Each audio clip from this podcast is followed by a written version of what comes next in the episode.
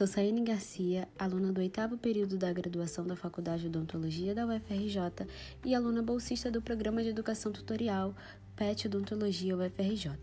No PETcast de hoje, iremos tirar algumas dúvidas sobre o uso do flúor. Vamos lá! Bom, você já deve ter ouvido falar muito sobre o flúor, mas a primeira dúvida é em relação ao mecanismo de ação desse íon. Você sabe qual é o mecanismo de ação do flúor? Inicialmente, acreditavam que o efeito do flúor era majoritariamente antes da erupção dentária, ou seja, antes do aparecimento do dente na cavidade bucal.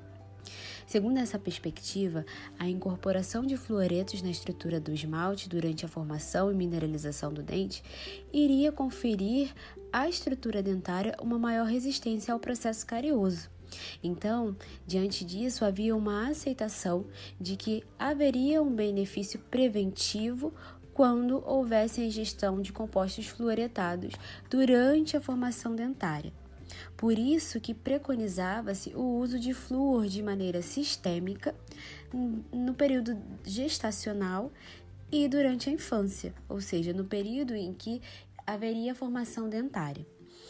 Entretanto, atualmente, estudos mais recentes, observaram que crianças que nasceram e viveram em locais com água fluoretada ou ainda que fizessem a ingestão de outro tipo uh, de composto fluoretado durante a formação dos dentes apresentavam maior concentração do íon flúor apenas na camada mais externa do esmalte, uma camada bem pequena, ao invés de ser toda a estrutura ou seja, observaram que não haveria um efeito benéfico adicional na prevenção do processo carioso quando houvesse o uso de, de forma sistêmica de flúor no período de formação dentária.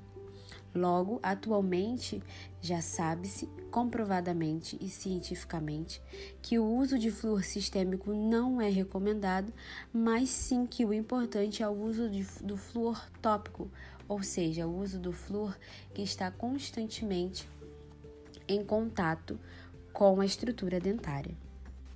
Então, outra dúvida que já podemos sanar é em relação à suplementação sistêmica do íon flúor no pré-natal. Devido à importância do mecanismo tópico do íon flúor, você já consegue entender que a ingestão sistêmica do íon flúor pela mãe não trará nenhum benefício adicional em relação ao processo carioso e a sua prevenção para o bebê em formação. Então, recapitulando sobre o mecanismo de ação do flúor, o íon flúor ele apresenta uma alta capacidade de reagir com a estrutura dentária, a apatita dentária, formando um mineral menos solúvel, menos suscetível ao processo carioso, ou seja, uma estrutura mais resistente a esse processo.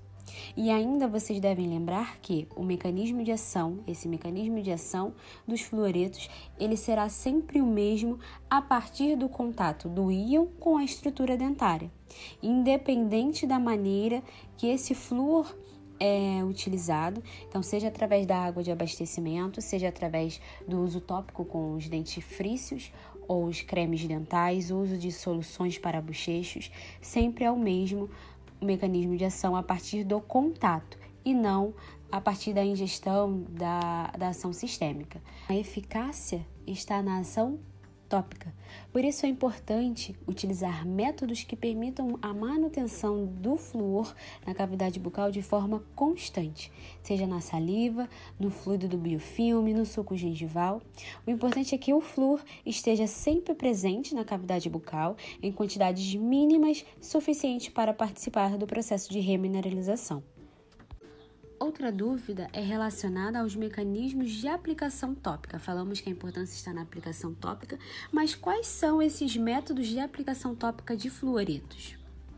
Para responder essa pergunta, a gente pode fazer uma classificação em duas categorias. A primeira categoria está relacionada à autoaplicação ou ao autocuidado, em que o indivíduo ele autoaplica compostos fluoretados, que pode ser a partir de dentifrícios ou cremes dentais, ou ainda soluções para bochecho.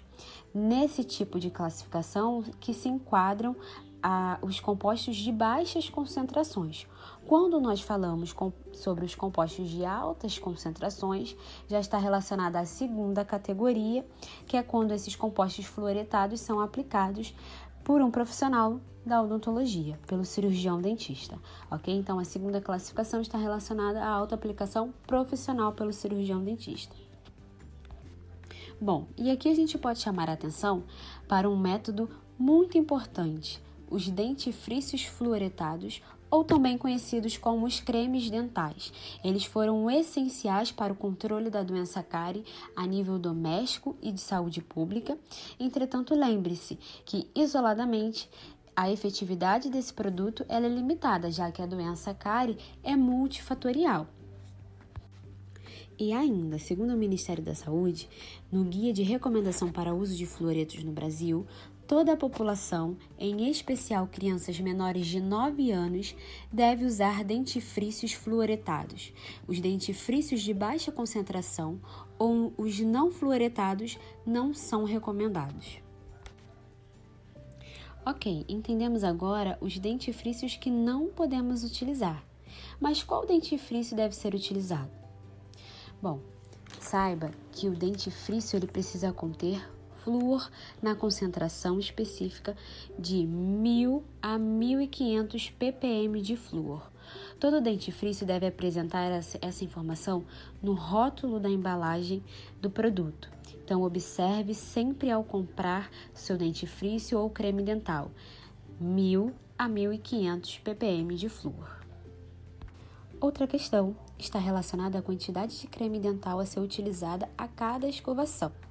Sabe-se que essa quantidade está relacionada à faixa etária, mas lembre-se, nada de cobrir a escova de dente inteirinha de creme dental, ok? Uma fina camada de pasta sobre a escova já é o suficiente e, em crianças menores de 3 anos, é indicada uma quantidade similar a um grão de arroz cru e para crianças ou indivíduos acima dessa idade, a quantidade indicada é similar a um grão de ervilha. E sobre os bochechos com enxaguatórios, todos devem utilizar?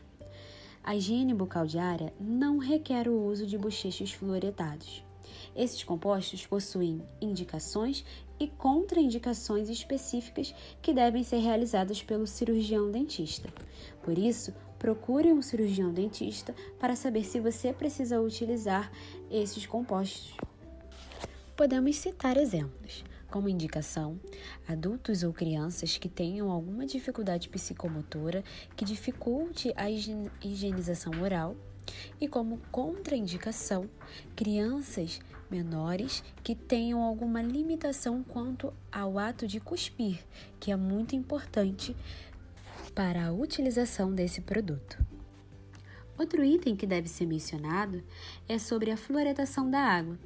A água fluoretada é o método mais eficiente no controle da doença cárie? A fluoretação da água de abastecimento público representa um dos mais importantes meios de saúde pública oferecido às populações, sendo considerado o método de prevenção da doença cárie mais efetivo em termos de abrangência coletiva. Apesar de atualmente a fluoretação da água ter seu poder preventivo, diluída por outras medidas de controle da doença cárie, como e especialmente pela incorporação de flúor nos dentifrícios, em um país com tantas diferenças regionais, populacionais e sociais, a água fluoretada ainda é um método preventivo indispensável. Assim, além da água fluoretada, os dentifrícios fluoretados são as mais utilizadas formas de aquisição de flúor pela população. Os benefícios do flúor já vimos, relacionados à prevenção e ao controle das lesões de cárie. Mas os riscos. Quais seriam os riscos relacionados ao uso do flúor dental? Como tudo em excesso faz mal, com o flúor não seria diferente. O uso exagerado do flúor pode levar a uma intoxicação aguda ou ainda uma intoxicação crônica. Por isso, deve-se seguir as recomendações relacionadas às quantidades mínimas suficientes para a ação do íon flúor no processo de remineralização. E finalmente, para fecharmos com chave de ouro, a última pergunta é: o efeito anticárie do flúor é permanente? Não. Lembra que o mais importante é o flúor estar presente sempre na cavidade bucal em quantidades mínimas suficientes para participar do processo de remineralização? Todos devem receber os benefícios do flúor, inclusive as crianças de menor idade. Mas precisamos maximizar os efeitos preventivos do flúor e minimizar os riscos do desenvolvimento da fluorose um tipo de intoxicação crônica ou qualquer tipo de intoxicação. Isso se faz utilizando o creme dental fluoretado na concentração padrão, ou seja, de 1000 a 1500 ppm de flúor, em baixas quantidades e após as principais refeições. É isso, pessoal. Ficamos por aqui no podcast de hoje e até o próximo encontro.